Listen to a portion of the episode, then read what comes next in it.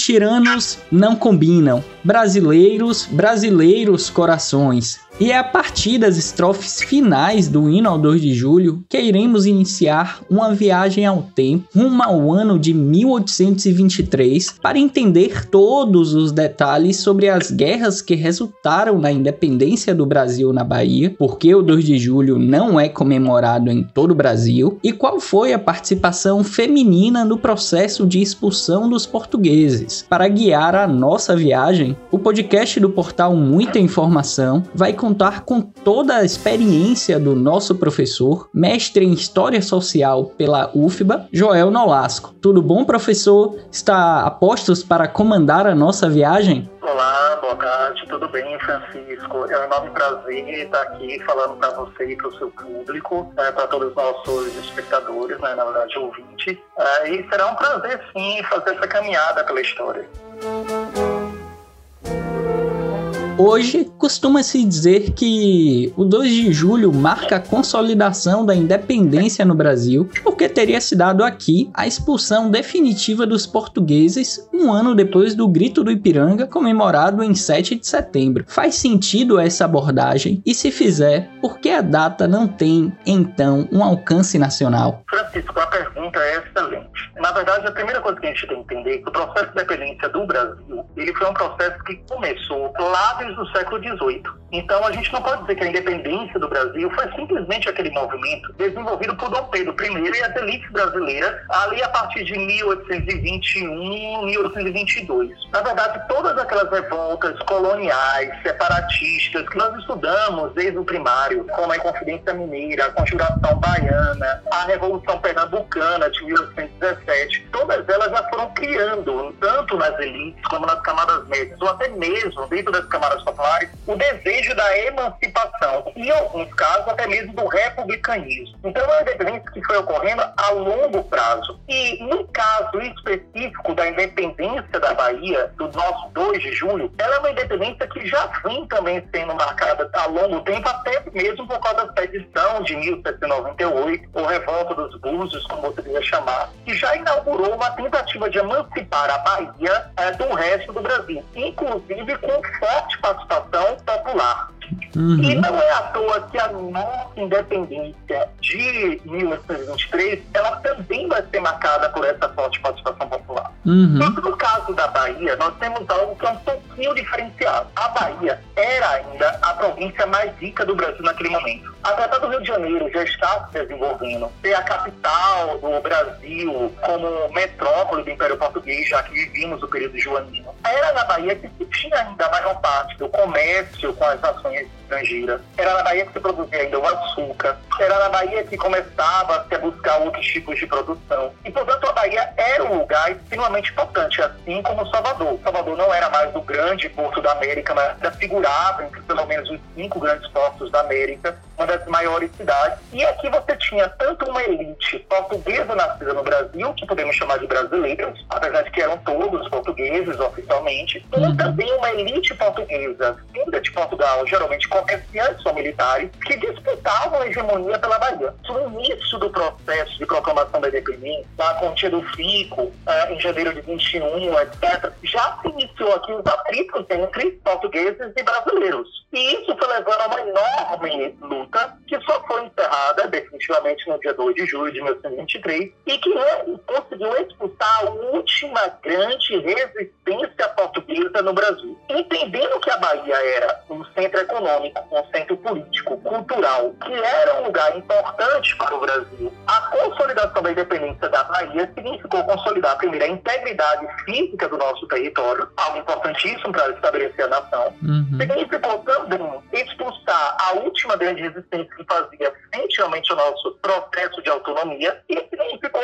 então, consolidar a independência do Brasil. Então, é certíssimo dizer que o 2 de julho consolidou a independência do Brasil por diversos fatores. Por que, que ele não aparece como um grande evento de consolidação? A nossa historiografia nacional, ou seja, os grandes historiadores do passado que trabalharam com a independência, em sua maioria, do sudeste do Brasil. Uhum. Uh, hoje, São Paulo ou no Rio de Janeiro, ou de Minas Gerais, mas sobretudo Rio de Janeiro e São Paulo. Uhum. Até porque as duas grandes universidades que emergiram lá na era vaga, com trabalhos na área de humanidades, foi a Universidade do Rio de Janeiro, que hoje é a Universidade Federal do Rio de Janeiro, é, e a USP, né? Mas à frente é uma resposta às elites paulistas à criação da, da Universidade do Brasil Brasil, depois da Universidade do Rio de Janeiro de Vargas, e que eram, fizeram que os dois grandes focos de pesquisa fossem no Sudeste. Isso fazia com que os pesquisadores tivessem acesso mais às fontes de lá e narrassem pelo seu olhar local, mas de uma elite que queria se colocar como uma visão de uma elite nacional. Então era um, era um olhar, uma visão de uma elite local tentando reproduzir um ideal de uma elite nacional. O que faz com que os outros processos de dependência, como aqui na Bahia, de Pernambuco, que teve batalhas importantíssimas, do Pará, que também teve batalhas importantíssimas, inclusive consolidando a sua dependência depois, uhum. uh, fossem processos que fossem colocados à margem um pouco da história. Hoje, a própria historiografia, às vezes paulista, como da Unicamp, tenta trazer essas múltiplas visões. Com a Batalha do Genipapo, na região norte do Nordeste, as batalhas do Pará, as batalhas no, no Pernambuco. A da Bahia, talvez dessas, que não sejam do Sudeste, seja até mais conhecida uh, no Brasil, mas ela ainda não tem a representação histórica devida perante a sua importância. E voltando às lutas pela independência, pode-se dizer que elas realmente se encerraram aqui na Bahia com a expulsão do, do general Madeira de Melo ou se prolongaram em outras regiões do Brasil? Há ainda muitos documentos sendo descobertos. É, há uns 15 dias atrás, eu estava lendo um artigo que evidencia como que a independência foi recebida em uma vila do Espírito Santo. É, o que, na verdade, vai demonstrar que o processo de independência do Brasil, ele continuou acontecendo mesmo depois da independência da Bahia. Seja na forma de reconhecimentos de independência, seja na forma de batalha. A independência, por exemplo, do Grã-Pará, ela só foi feita após a independência da Bahia. Inclusive, a província do Grã-Pará, que era o antigo vice-senado do Grã-Pará, ela foi anexada por Dom Pedro I através de uma intervenção militar utilizando uma frota naval inglesa, sob o comando do almirante Crochane. Né? Houveram outras batalhas, mas nenhuma dessas batalhas alcançaram uma participação tão efetiva quanto a da Bahia até então. Apesar de que a gente não pode, em história, ficar qualificando como mais ou menos importante. Todas essas batalhas são importantes em alguma medida, seja a nível regional, seja a nível nacional. Dentro de uma historiografia mais consolidada, a independência da Bahia é vista uma grande consolidação. Mas uma batalha final no Grande Pará também foi fundamental para manter a integridade do país. Uhum. E ela também pode ser colocada no mesmo nível, ou seja, a gente pode dizer assim, de uma independência da país. Brasileiros, brasileiros corações, nunca mais, nunca mais o despotismo. Voltando é, à independência da Bahia, afinal, qual foi a importância que Salvador, qual que era a importância que Salvador tinha para os colonizadores portugueses e por que a, a independência aqui foi diferenciada em relação ao Brasil? Primeiro a gente Salvador era uma grande cidade portuária e portuária e portuguesa. Por que, estou falando portuária e portuguesa? A gente costuma pensar assim, não, mas a elite baiana deveria residir em Salvador. Não. A elite baiana até tinha casas em Salvador para quando fosse praticar o comércio vir a Salvador. Na maioria das vezes, a nossa grande elite, os senhores de engenho, eles moravam em Cachoeira, em Santa Maria, em São Fé, nas diversas cidades do Recôncavo Baiano, que eram centros da produção açucareira. Então, quem residia em Salvador era ou uma população é, nascida no Brasil, pobre, de camada média, ou então uma elite portuguesa, seja ela administrativa, militar ou econômica, os grandes comerciantes portugueses. Uhum. Isso já fazia, então, Salvador, primeiro, extremamente importante a nível comercial, segundo, extremamente importante a nível militar, até porque Salvador era uma cidade fortaleza. Ainda hoje nós temos os resquícios nós, dessa, uhum. dessa visão de uma cidade fortaleza. Nós andamos por Salvador e a todos os lugares nós estamos vendo fortes espalhados, desde a cidade baixa até o farol da Barra, é, e fortes sequenciados, inclusive hoje muito menos do que havia já se foi encontrado mais de 370 fortes dentro da Baía de Todos os Santos. Uhum. O maior de todos, o Forte do Mar, o Forte de São Marcelo. O melhor de todos, um forte que havia é, em uma pequena ilha da Baía de Todos os Santos com apenas um canhão. Mas é, foram 370 e poucas fortificações. Então você tinha uma cidade que era fortificada, muralha, muito bem armada, uhum. e com uma grande capacidade de defesa questão geográfica, né? Nós temos uma muralha natural que protege Salvador ao mar. É uma cidade alta, então que é, faz com que ela tenha uma posição de visibilidade para o inimigo que está vindo muito melhor e também de defesa. E isso fazer com que Salvador tivesse uma importância significativa. Fora a importância mesmo cultural e moral. Você, os portugueses tomarem aquela que era a antiga capital da colônia, que era o grande centro comercial do Brasil, que era um dos grandes centros produtivos, um grande centro militar, ia fortalecer tanto a moral como a resistência portuguesa para nós, contra a nossa emancipação, como iria enfraquecer o nosso processo emancipador. Então, uhum. tudo isso vai fazer com que você tenha uma Salvador que era importante demais aos portugueses como uma fonte de resistência inclusive que eles poderiam reelaborar, reconstruir seu exército, de enfraquecer economicamente o Brasil, tomando as riquezas que a Bahia tinha naquele momento, enfraquecer militarmente o Brasil, e aquilo poderia servir de uma porta de reentrada para o processo de reconquista. Até porque, Francisco, a gente proclamou a independência em 22, consolidamos oficialmente ali em 23, com 2 de julho, mas a independência só foi reconhecida em 1825, quando houve os acordos entre Brasil e Portugal com a inferência, a intervenção da Inglaterra, e que o Brasil, na verdade, compra a sua independência, né? o uhum. reconhecimento dela. Uh, o Brasil assume a dívida externa de Portugal com a Inglaterra para Portugal reconhecer a nossa independência e assim a Inglaterra e as demais nações da Europa. Então você vai ter Portugal, inclusive até 1824, planejando novas invasões para tentar reconquistar o Brasil. Apenas duas nações reconheceram a independência do Brasil antes dessa compra em 1825 do reconhecimento da independência. O México e os Estados Unidos. Ambas pelos seus próprios processos revolucionários ah, dos, das emancipações que eles fizeram. O México com as revoluções mexicanas contra a Espanha e os Estados Unidos com a Revolução Americana que deu origem à doutrina Monroe, né? Americanismo uhum. para os americanos, que vai levar os Estados Unidos a, a ingerir, agir a favor da independência de diversas outras nações da América.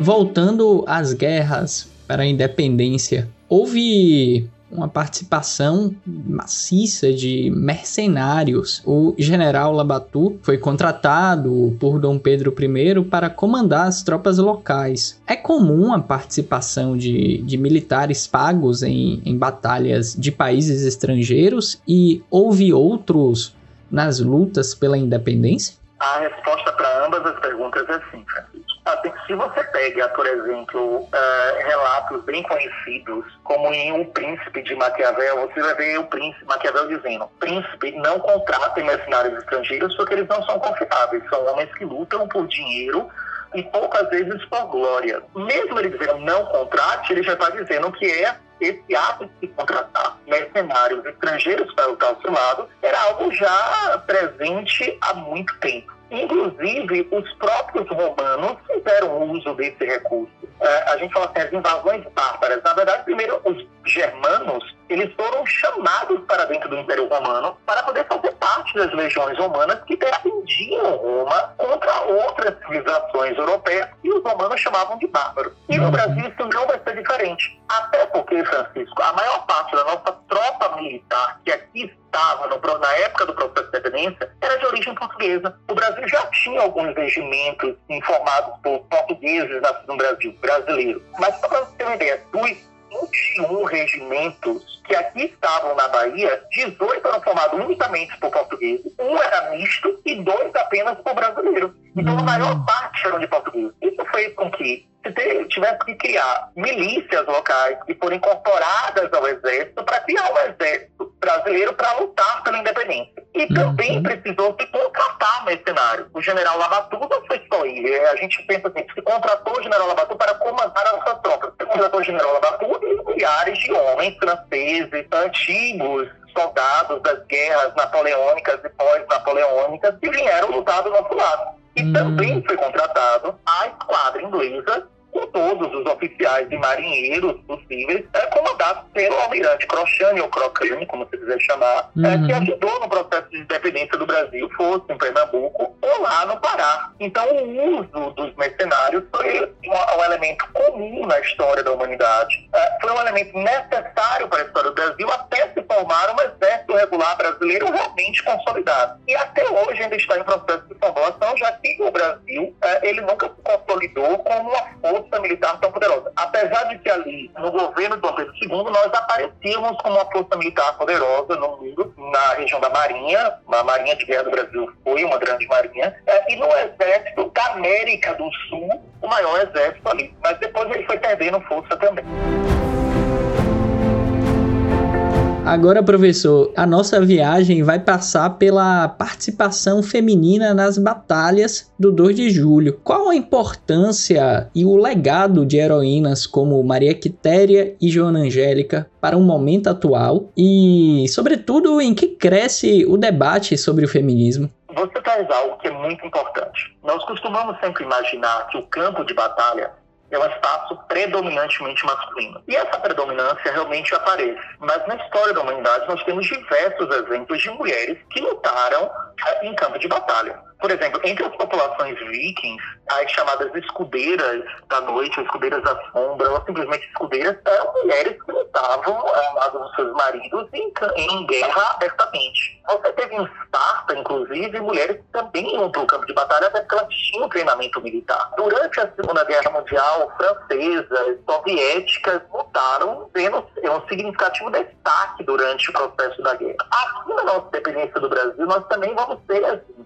os mais famosos, até então, é, saídos da Bahia. Fora Joana Angélica, ela não chegou a ser, na verdade, uma guerreira propriamente dita como uma militar. Mas num processo que precipitou as guerras de independência na Bahia, ela acaba virando Marte, porque ela se coloca na frente das tropas portuguesas e queria invadir o convento da Lapa, né, ali da Joana Angélica, para uhum. poder ter acesso aos soldados baianos que lá estavam. E ela acaba sendo morta, e aí acaba precipitando as guerras mesmo da independência da Bahia. Aparecendo com uma mulher que lidera e que protege, e não que precisa de uma proteção masculina. A uhum. Maria Quitéria vai aparecer com uma força ainda maior, porque aí é uma mulher que se veste de homem para lutar nas tropas. Isso, inclusive, faz com que ela faça uma ruptura com a sua família.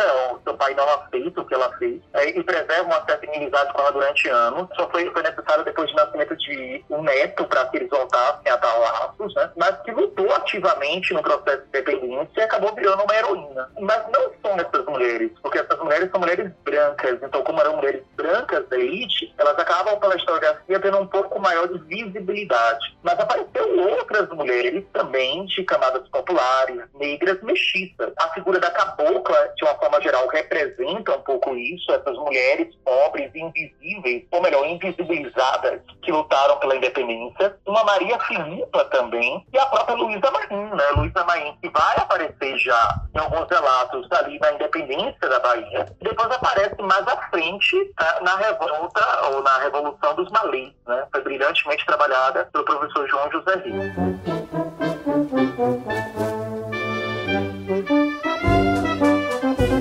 Sobre a inclusão de Maria Filipa, que o senhor comentou agora, ela gera um pouco de, de polêmica. Pode nos contar mais sobre isso, desse ponto de vista histórico, sobretudo, em relação a Maria Filipa? Até hoje, há historiadores e historiadoras que não concordam com a existência dela documental. Eu estava conversando há um tempo atrás com a professora Vlamira Albuquerque e ela disse, Joel, não há documentos. Até hoje, ela é uma das maiores especialistas é, sobre as festas de comemoração da independência da Bahia, de que exista realmente Maria Filipa. Há relatos orais e há indícios de uma mulher negra de origem africana que liderou tropas na ilha de Taparica. O que, que a historiografia atual costuma dizer que é Maria Filipa? Maria Filipa ela pode ser uma representação de um conjunto de mulheres. Então, existiram diversas mulheres que lutaram no processo de independência da Bahia, algumas que lideraram tropas, e talvez uma delas, que seja Maria Filipa, venha a sintetizar a existência de todas elas. Essa Maria Filipa vai evidenciar uma participação feminina e popular no processo de independência e que vai aparecer como uma figura destacada, inclusive trazendo algumas curiosidades aí de uma surra de cansanção que ela teria dado em soldados portugueses, mas que evidencia não só a participação feminina, mas a participação negra e popular. E aí, completando sua pergunta anterior,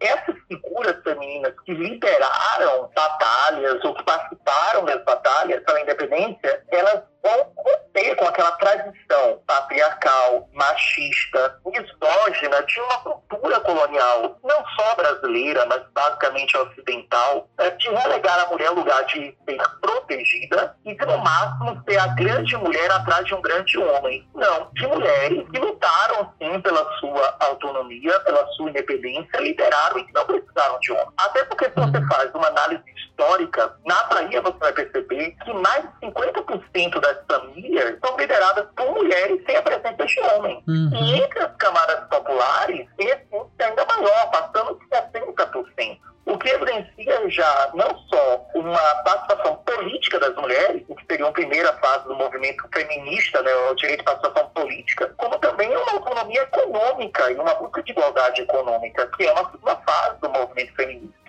Uhum. Isso já existia há muito tempo. Inclusive, nós temos aqui na Bahia, mais à frente, uma mulher famosíssima, que foi a Condessa de Barral, a, a, Luiza, a Maria Luísa de Borges de Barros, que era filha de Miguel Calmon em Almeida, e ela estudou em Paris, no único colégio que ensinava igual aos homens, voltou para a Bahia, voltou para o Brasil, casada com um conde francês, mas que escolheu com quem casar, não aceitou casar, porque ela era filha de Domingos Borges de Barros, não de Miguel Camões de Almeida. Não aceitou casar com Miguel Camões de Almeida, casou com quem ela quis, e depois ela virou uma espécie de conselheira de Dom Pedro II. Então, inclusive, a, a, mulher que ela, ele coloca nas, nas cartas dele, é a única mulher que eu recebo conselhos e que às vezes eu obedeço, a, até porque era amante dele também, né? Uhum. Mas é, evidencia toda essa participação feminina da sociedade, não só a partir do final do século XIX, quando o movimento feminista realmente ganha força, mas desde o início do século XIX na Bahia.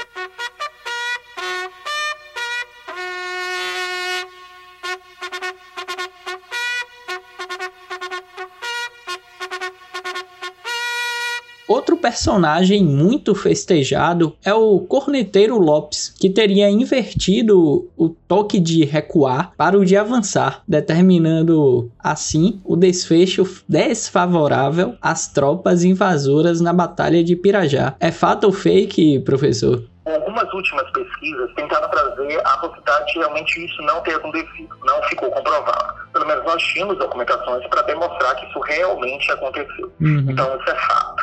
A Batalha de Pirajá foi uma batalha decisiva, porque era um momento onde as tropas baianas estavam encurralando as tropas portuguesas no forte de Pirajá. Nós estávamos em uma posição estratégica superior no alto da colina, mas a esquadra portuguesa que estava aqui parada na entrada da Baía dos Santos, percebendo que a derrota portuguesa era inevitável, resolveu adentrar na Baía de Todos os Santos. Adentrou na Baía de Todos os Santos, os soldados portugueses desembarcaram, e isso deu força aos soldados portugueses e deu uma maioria numericamente de armas contra as tropas que aqui estavam. O general Labatu, então, ordenou que o Corneteiro Lopes tocasse bateria em retirada, e nesse momento o Corneteiro Lopes tocou, não se sabe até hoje se de forma errada pelo nervosismo de forma intencional, avançar cavalaria. O que leva alguns, inclusive historiadores, a dizerem que há uma possibilidade de forma intencional. Havia uma promessa de Dom Pedro I de enviar uma frente de cavalaria pesada para a Bahia. Os portugueses sabiam que essa cavalaria estava chegando, os baianos sabiam que essa cavalaria estava chegando e, de repente, se toca avançar a cavalaria. E o que os portugueses dizem, automaticamente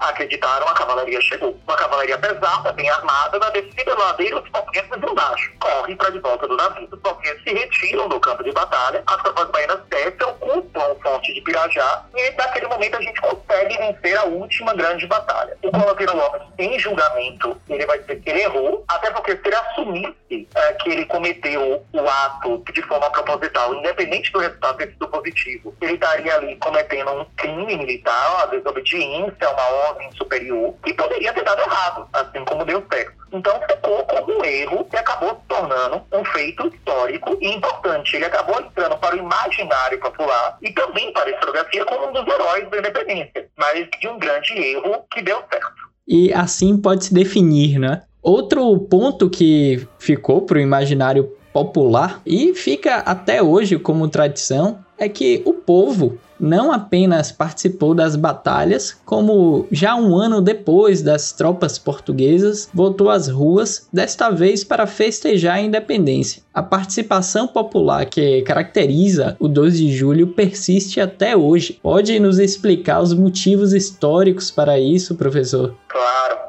Primeiro, a gente tem que romper com um velho discurso de que nossa independência foi feita apenas de um príncipe herdeiro de Portugal com as elites brasileiras para elas mesmas.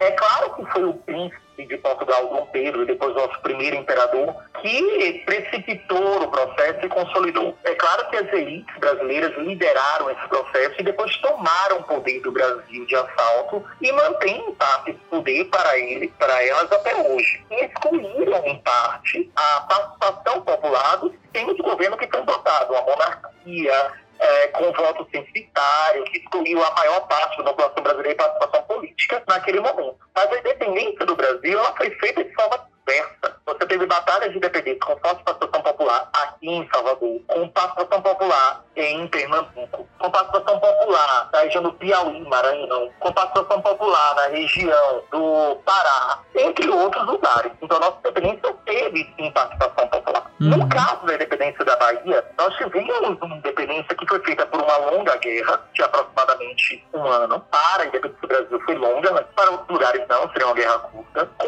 forte participação popular, de mestiços, de pobres, de escravizados libertos, então eles escravizados, que passaram desse processo de independência. Isso fez surgir na Bahia já uma certa identidade baiana atrelada a uma identidade nacional. Então, algo maior do que simplesmente ser baiano, ser soteropolitano, mas sim de ser brasileiro. E é exatamente essa identidade e essa experiência cidadania, porque quando você luta por um objetivo coletivo social, você está criando a experiência de cidadania que faz com que o 2 de julho seja uma representação da independência diferente. Quando você pega o processo de independência do Brasil em suas comemorações, os 7 de setembro, você vai observar, você tem um desfile militar, desfile de é, figuras políticas importantes, e o povo fica o quê? De fora do processo de desfile, à margem do processo, como canta o hino lá, né? O uhum. povo que ficou à margem da, da independência uh, do Rio Ipiranga, ouvindo o grito do Ipiranga, uh, uhum. apenas só observando. Já no 2 de julho, não. No 2 de julho você vai ter uma população que vai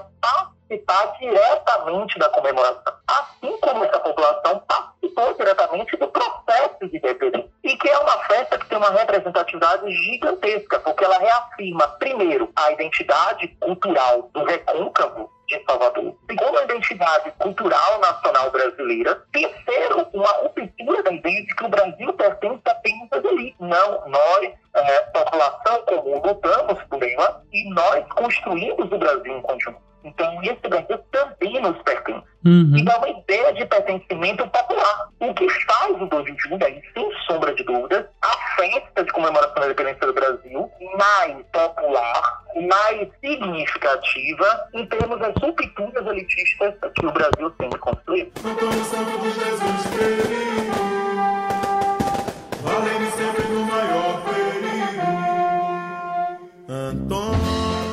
Outros significados que essas batalhas pela independência proporcionam são os elementos míticos e intervenções divinas, como a do Santo Antônio na Batalha de Cachoeira. De que forma isso influencia a história como é contada hoje e a própria devoção popular?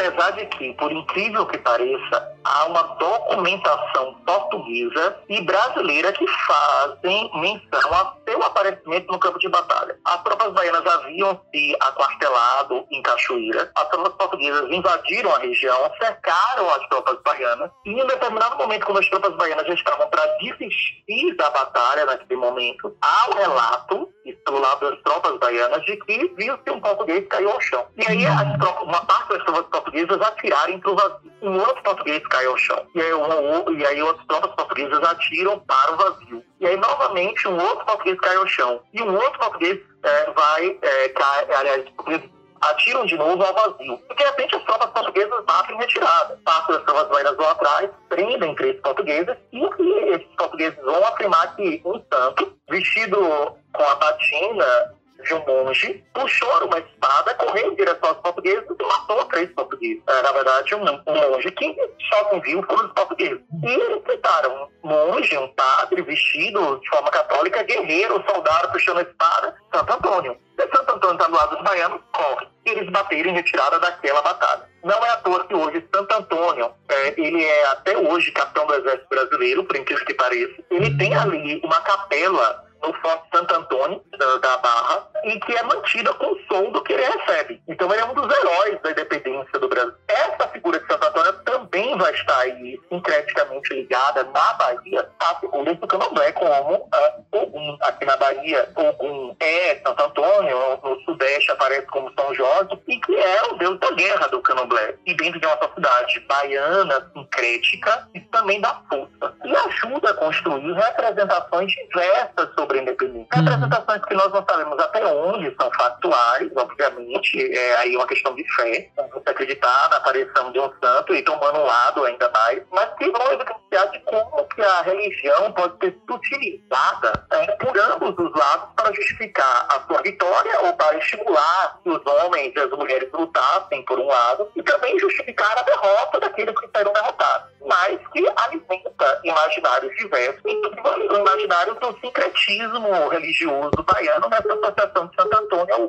Pátria defender o Brasil. E qual a origem da devoção aos caboclos e o que ela nos conta sobre a religiosidade dos baianos? A figura dos caboclos a figura que vai representar aí a mestiçagem. Vários membros das tropas baianas eram formados por mestiços, de brancos com índios, índios com negros, e isso vai dar origem a esses caboclos que lutaram no processo da independência. É claro que você tem sim um mestiço de índio com negro que liderou tropas indígenas no processo da independência, que representaria de forma mais direta a figura do caboclo. Mas essa figura do caboclo vai representar a população pobre, negra, mestiça é, da Bahia que lutou nesse processo. E que uhum. também vai estar atrelada a uma questão religiosa, já que o caboclo também aparece como a figura do candomblé. Uma figura que não é nem mais o escravizado, aquele que é um espírito em evolução dentro dos sistemas hierárquicos do candomblé, mas que também não é ainda um deus?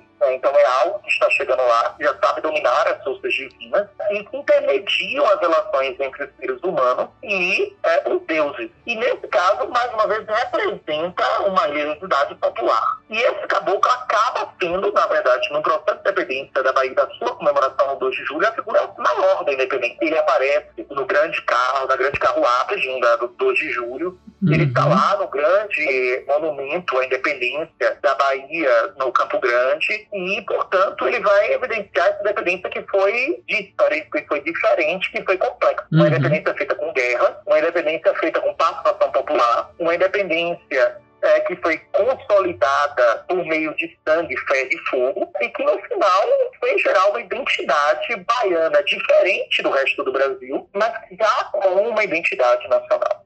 Por fim, professor, para você, qual o maior herói e a maior heroína da independência e por quê? Em história hoje a gente busca desmistificar, não criar mitos a gente teve uma história tradicional que ela buscava criar a ideia do grande homem, aquele que comandava os campos de batalha. Aí depois nós vamos ter uma historiografia dos análises francesas, com Fernand Brundel, com Marco Bloch, que vai trazer a ideia da história das mentalidades. Buscar entender o que há em comum entre o grande general e o mais simples dos soldados. E hoje a gente entende que tanto um grande comandante militar como um, mero soldado. Ele tem a mesma importância em um campo de batalha. São importâncias diferentes, ações diferentes, mas que um não é mais importante que o outro. Nós podemos dizer que há vários heróis. E é claro que a gente não pode relegar figuras que lideraram uma posição de esquecimento. O próprio Dom Pedro I, que é uma figura controversa, autoritária da história do Brasil, ele faz parte do nosso processo de dependência como uma figura importante a Maria Filipa, mesmo que não exista de fato, mas como uma representação, ela aparece Maria Quitéria, Joana Angélica, a Luísa Maim, o general Labatu, e diversos outros. Mas, sem sombra de dúvida, a figura mais importante não é uma figura individual, é a figura coletiva do povo. É a participação do povo no processo de independência. É esse povo, às vezes sem nome, sem rosto, sem patente, que lutou bravamente, com péssimas condições de armamento e de alimentação, e que ajudou a consolidar a independência da Bahia e do Brasil, que se destaca. Então, é uhum. ele que tem que ser trazido cada vez mais aos livros de história, e que durante muito tempo foram esquecidos, porque nós temos ainda uma historiografia no ensino fundamental e médio mais tradicional, apesar de que está se rompendo, a gente começa a falar cada vez mais de figuras populares, aparecendo livros, mas ainda é mais tradicional, que louva grandes lideranças, geralmente masculinas e brancas de elite. Uhum. Mas que hoje tem trazido outros, outras figuras mais populares. Então é esse povo e essa disparidade em todo o Brasil que tem que ser buscada hoje. Para demonstrar, inclusive, como a independência foi vista pelos diversos grotões do Brasil. Nós sabemos, por exemplo, que houveram vilas no Brasil que apenas sete, dez anos depois souberam reconhecer a independência do Brasil. Então, isso evidencia como essa independência foi feita de formas diferentes e recebida de formas diferentes por nossa população. Uma população que realmente só começou a se ver como brasileira de forma dominante na era Vargas. Então, a gente acabou fazendo uma independência em alguns lugares com povo, em alguns lugares sem povo, mas que não conseguiu consolidar uma identidade de povo brasileiro. E essa identidade foi construindo ao longo da história. Muito porque, muito porque a gente não, primeiro, deu participação política desse povo no sistema de governo recém-criado, com a pós-independência, e também não relatou as participações populares nos livros e nos contos a esse povo. Eu sempre digo isso. É necessário a gente se ver nos livros de história para saber que a gente faz parte dela. Uhum. E se as camadas populares não se veem nela, elas começam a se sentir excluídas e não se veem como parte disso. Uhum. E é necessário a gente dar o devido valor àqueles que lutaram. Uhum. Então eu diria que seria o povo. E talvez a escolha de um herói ou de uma heroína, criando uma ideia mítica, talvez, essa narrativa seja afastada, né, do, do povo que não, não se vê naquela condição. Cada personagem desse se encaixaria num, num padrão e que, no final, a interpretação total do 2 de julho é aquele povo trabalhador, a grande heroína, aquela mãe de família que estava ali é, vivendo dia após dia, cuidando dos filhos, entre outras coisas. Seria por aí? Sim, sim. Francisco, você trouxe algo que é interessante. A gente costuma dizer hoje que quando você mitifica um indivíduo, é, o ato de mitificar esse indivíduo só serve a quem está no poder. Vamos tentar pegar aí uma figura famosíssima a nível mundial, Napoleão Bonaparte. Quando você transforma Napoleão no grande líder do processo da Revolução Francesa, da era napoleônica, você acaba afastando do poder, da participação política, todos aqueles homens e mulheres que morreram e que mataram em campo de batalha por uma revolução liberal. Uhum. E você faz também com que a população pobre e as pessoas que leem os livros de história olhem para aquele Napoleão e digam: eu nunca serei esse homem. Até porque os relatos que são construídos sobre Napoleão, muitos deles é, são míticos ou são floreados, são ampliados. Ninguém aqui está dizendo que Napoleão não foi um grande militar, foi um dos maiores estrategistas da história. Ninguém está dizendo que não foi um grande político. Sem sombra de dúvidas, foi um dos maiores da história. Mas ele sozinho não teria feito nada. Então, isso serve de uma estratégia para fazer com que aquele que não é parte das elites olhe para aquela elite e diga: eu não posso lutar contra aquilo. Eu não posso ser aquele ser. E, obviamente, como você disse, isso afasta as pessoas comuns é, do desejo de participar da sua história. Hoje, a uhum. história tenta fazer com que é, todo mundo perceba que nós somos agentes da história. Ou seja, que todo mundo é, é senhor da sua própria história e também participa da construção da história de outras pessoas. Isso só é possível vendo os diversos retratos da independência, os diversos retratos de luta, ou seja, as diversas imagens, as imagens de uma mulher negra e pobre que lutou, de uma mulher branca de elite que lutou, de um homem de elite que lutou, de um caboclo que lutou. E são as diversas facetas, porque a história é sempre mais complexa do que a gente imagina. Uhum. E a gente nunca vai chegar à sua totalidade, a verdade que a gente busca hoje, que a gente chama de uma história total. Mas é impossível de ser completamente alcançada. E é necessário a gente reconstruir essa história por esses diversos olhares. Até para que a gente não busque mais aquele cavaleiro branco que irá salvar o Brasil. Uhum. Pode olhar que sempre na história do Brasil a gente busca aquele homem poderoso, líder, que vai levar o Brasil ao progresso. Vargas, Juscelino Kubitschek, entre outros mais recentes que eu não irei citar. Uhum. Uh, mas que, assim, aparecem às vezes como mitos, sejam da direita ou da esquerda. E que, na verdade, o Brasil acaba entregando todas as esperanças a esses homens. E como homens são falíveis. E que acabam trazendo no final mais frustrações do que realmente sucesso. Se a gente construir uma história vista pelo olhar de todos, nós vamos entender que um país não se constrói por um herói ou por um líder. Se constrói pela ação do seu povo com um senso de cidadania. E talvez seja isso que a gente precisa construir. Esse senso de cidadania e de coletividade. Por hoje, vamos ficar por aqui, professor. Após esta super esclarecedora aula do nosso comandante Joel Nolasco. Muito obrigado, professor. Eu que agradeço, Francisco, agradeço a audiência de todos. Espero que tenha sido útil uh, e tenha trazido alguns esclarecimentos dessa história que é belíssima. E mais uma vez, obrigado. E a todos, um feliz 2 de julho, né? Que o 2 de julho continue se reproduzindo e continue ecoando, como o seu hino fala, né? Reafirmando que o Brasil é um lugar onde não se aceita tirano. E um agradecimento especial a você, ouvinte do portal Muita Informação. Até uma próxima. Bom 2 de julho.